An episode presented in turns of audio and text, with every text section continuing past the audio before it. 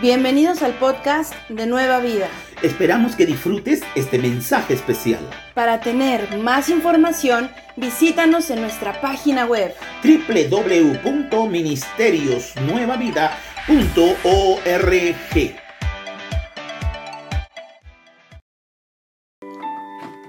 Bendiciones, ¿cómo estás? Dios te bendiga. Te saluda la pastora Mariana trayendo una palabra poderosa de parte del Señor.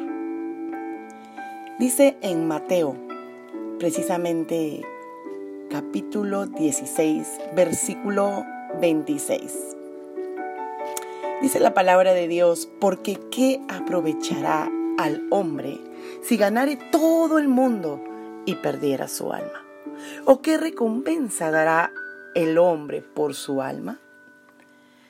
¿Acaso podemos hacer algo nosotros por salvarnos a nosotros mismos? ¿Habrá alguna obra en la tierra digna de poder pagar el precio de nuestra salvación? ¿Acaso habrá algo caritativo, algo dadivoso, algo que tú y yo o alguien podamos hacer? Creo que la misma respuesta tendríamos nada. Por eso vino Jesús, por eso vino Jesucristo y se dio de sí mismo. Y dice el, versículo 27, porque el Hijo del Hombre vendrá en la gloria de su Padre con sus ángeles y entonces pagará a cada uno conforme a sus obras. Jesús realmente el único digno que pudo pagar ese precio por ti y por mí. Sabes, muchas veces nos afanamos el afán te trae pensamientos revueltos en la mente, preocupaciones, cómo hago esto, cómo hago lo otro y cómo aquí. Y nos quitamos la mirada del Salvador y decir, Señor, pero tú estás en control de mi vida.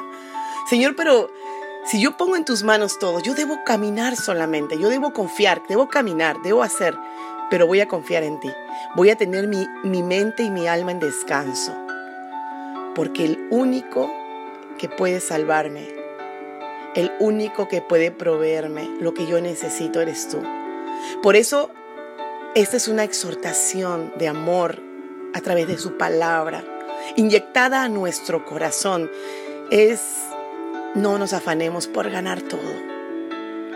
Todo viene por su propio peso conforme vamos sembrando.